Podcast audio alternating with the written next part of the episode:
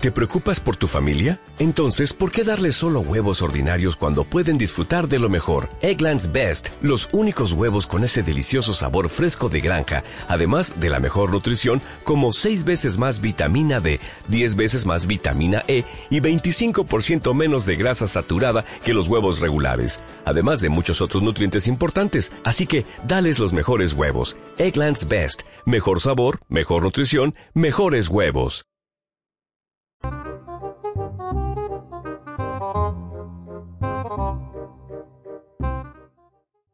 Te doy la bienvenida a Psicología y un café, un podcast que surgió de las ganas de acercar a toda la gente ciertos conceptos e ideas que existen dentro de la psicología y el mindfulness para que puedas tener más herramientas para continuar en tu día a día.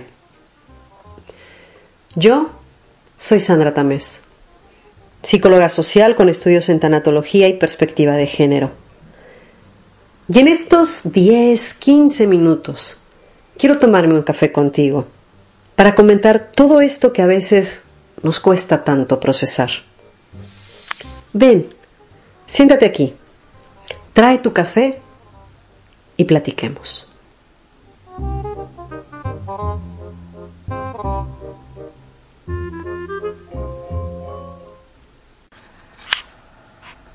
Imagina que estás caminando por la calle platicando con alguien sobre algo muy serio e importante y de pronto te tropiezas y caes. Entonces reaccionas de alguna de estas dos formas. O vives ese momento como uno de los más embarazosos que te arruina todo el día, toda la tarde, toda la vida casi casi. O lo ves con humor. Te ríes, lo tomas a la ligera, acaso lo vuelves parte de la plática, volviéndolo una anécdota más y continúas tu día. Bueno, como sabes, yo soy Sandra Tamés y hoy te invito a que vengas con tu café porque hoy vamos a platicar de eso con lo que toda la gente nos encontramos en el día a día y que en terapia conocemos como creencias irracionales. Para esto, primero te voy a hablar de alguien llamado Albert Ellis. Él era un psicoterapeuta conductual americano que en 1955 fundó lo que nombró terapia racional emotiva conductual. Ahí afirmó que la interpretación de lo que nos sucede está mucho más relacionada con el sufrimiento que vivimos que por lo que nos ocurre. O sea, cuando pasa algo y sufrimos por eso, en realidad el sufrimiento no depende de la situación en sí, sino de la interpretación que hagamos de esto. Sí, por supuesto, esta interpretación está condicionada por estas creencias irracionales que tenemos arraigadas. ¿Y por qué las tenemos arraigadas? Bueno, pues porque las vamos adquiriendo a lo largo de nuestra vida. Para explicar cómo es este proceso, Ellis habló de la teoría del ABC, siendo A la situación, B la interpretación que se hace de dicha situación y C la conducta o consecuencia emocional. Esto es A situación. Vas caminando por la calle platicando con alguien y por alguna razón caes al piso. B interpretación. Comienzas a pensar cuánto descuido, qué mal estoy, por qué soy tan torpe. C. Conducto o consecuencias. Continúas tu camino sintiendo muchísima vergüenza y dejas de hablar. Ya no te hacen gracia los chistes que venían contando y te cambia por completo el humor. Es cierto que la mayoría de nuestras reacciones no las hacemos de forma consciente. Son una respuesta automática creadas a base de repeticiones a lo largo de nuestra vida e influyen directamente en nuestra conducta. Así con esto, regresando a Albert Ellis, para entender por qué todas las personas tenemos arraigadas dichas creencias, él mencionó además de este ABC, situación, pensamiento, conducta, otros tres factores que influyen en su creación y que son las que tienen que ver contigo directamente, las que tienen que ver con los demás y las que tienen que ver con el resto del mundo o la vida. Ejemplo, las que tienen que ver contigo. Debo hacer las cosas bien y merecer la aprobación de los demás por mis actos. Las que tienen que ver con los demás. Los demás tienen que ser agradables, considerados y justos. Las que tienen que ver con la vida y el mundo. La vida debe ofrecerme condiciones buenas y sencillas para que pueda conseguir lo que quiero sin mucho esfuerzo.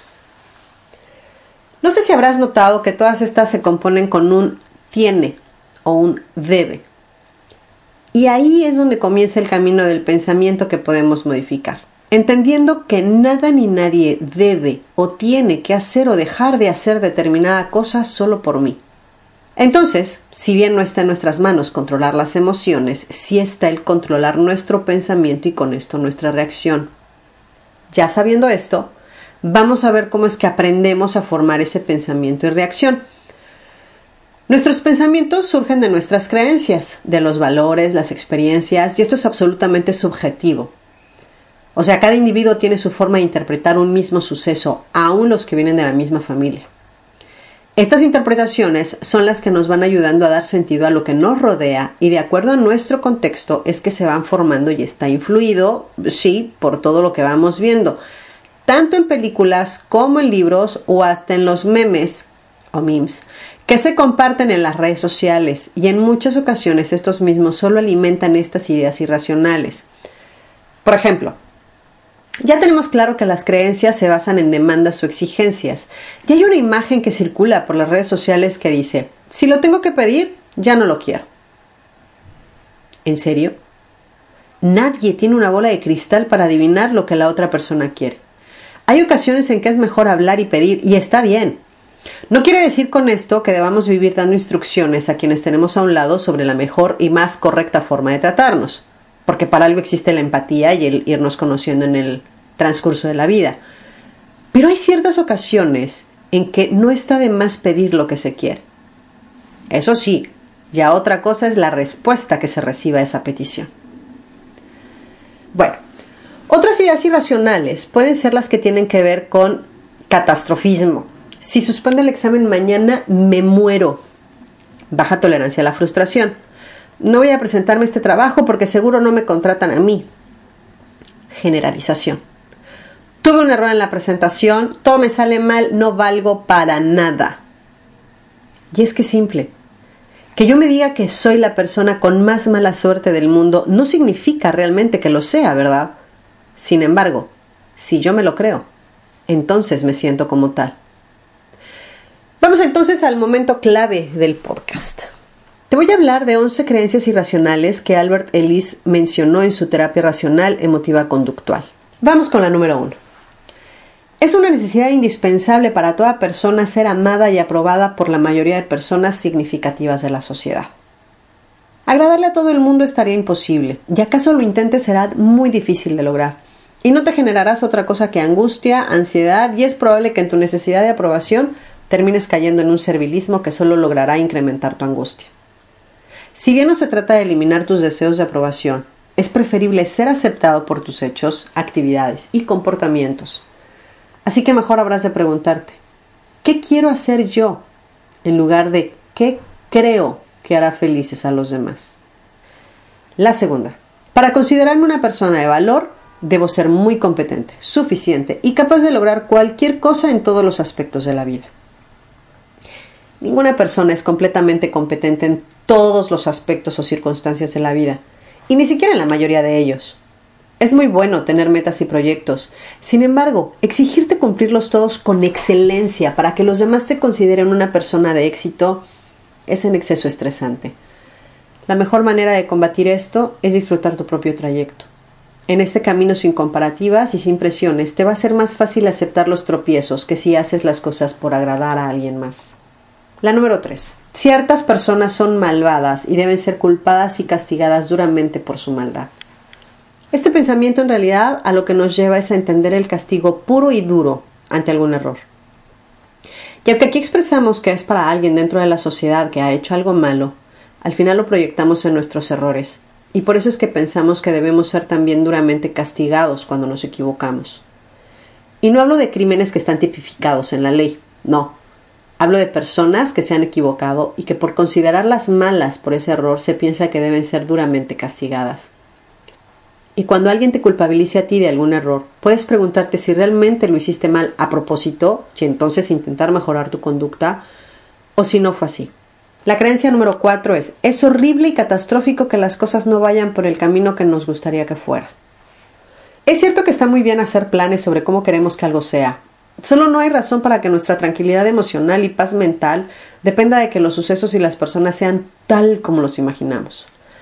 Así, sabiendo que las cosas no son estáticas y que hay mucho que no está en nuestras manos controlar, podemos plantearnos estrategias de mejora o repensar lo que sucede, pero siempre desde una perspectiva constructiva y no desde una necesidad de vida o muerte, ni por supuesto de generalización.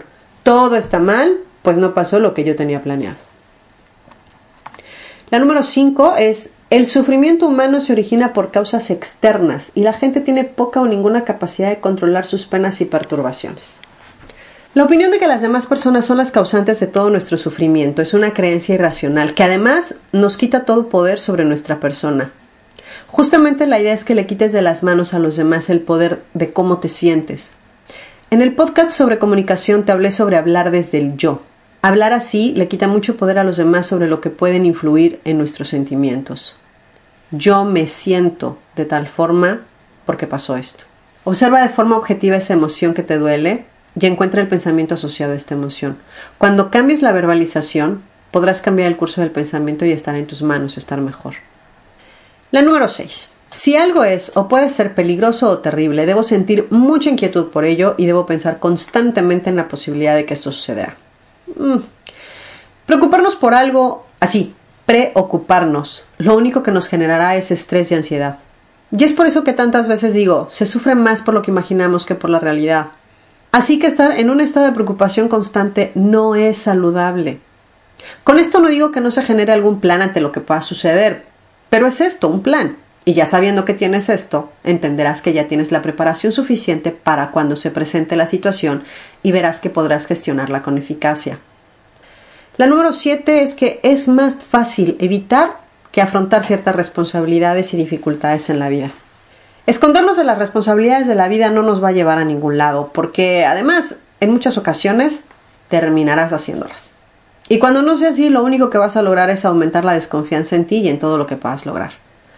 Así que ahora es un buen momento de tomar las riendas de tu vida y un buen camino es comenzar a afrontar lo que tienes que hacer y poner plazos para hacerlo. Afrontar no es algo negativo. Modifiquemos su significado y con esto la emoción que nos causa. La creencia irracional número 8 es se debe depender de los demás y es necesario alguien más fuerte en quien confiar. Confiar en que alguien a quien tú consideras más fuerte tome decisiones por ti solo mermará tu autoestima. Es probable que durante tu vida hayan sido los demás quienes tomaran las decisiones por ti. Sin embargo, revisando a fondo te podrás dar cuenta que muchas decisiones de esas en realidad no te gustaron tanto. Y con esto no digo que no se tome en cuenta la opinión de alguien que tú consideras puede saber más sobre cierta situación, sino que tu decisión no dependa exclusivamente de lo que esta persona te diga, y menos si además no termina de convencerte o está en contra de tus valores.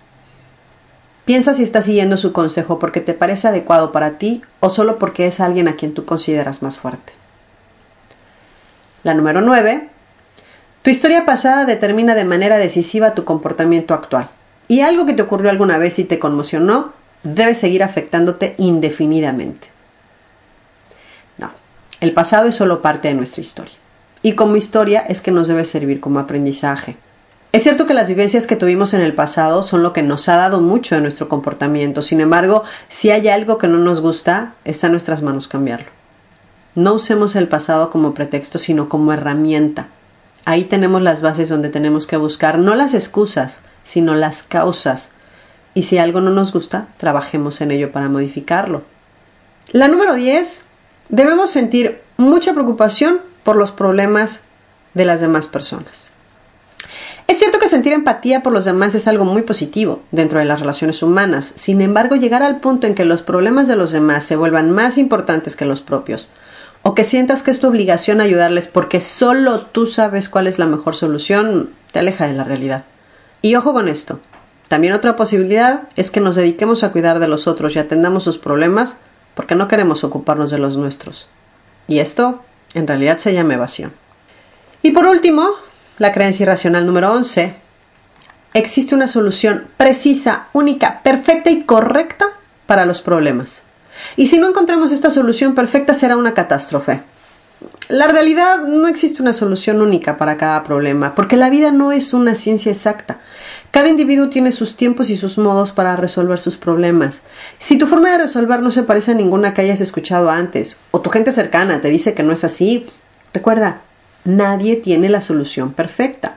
Por eso hay que trabajar en diversas soluciones posibles a elegir para quedarnos con la más factible que si bien no es perfecta, sabrás que tienes la preparación para enfrentar tanto sus ventajas como sus desventajas.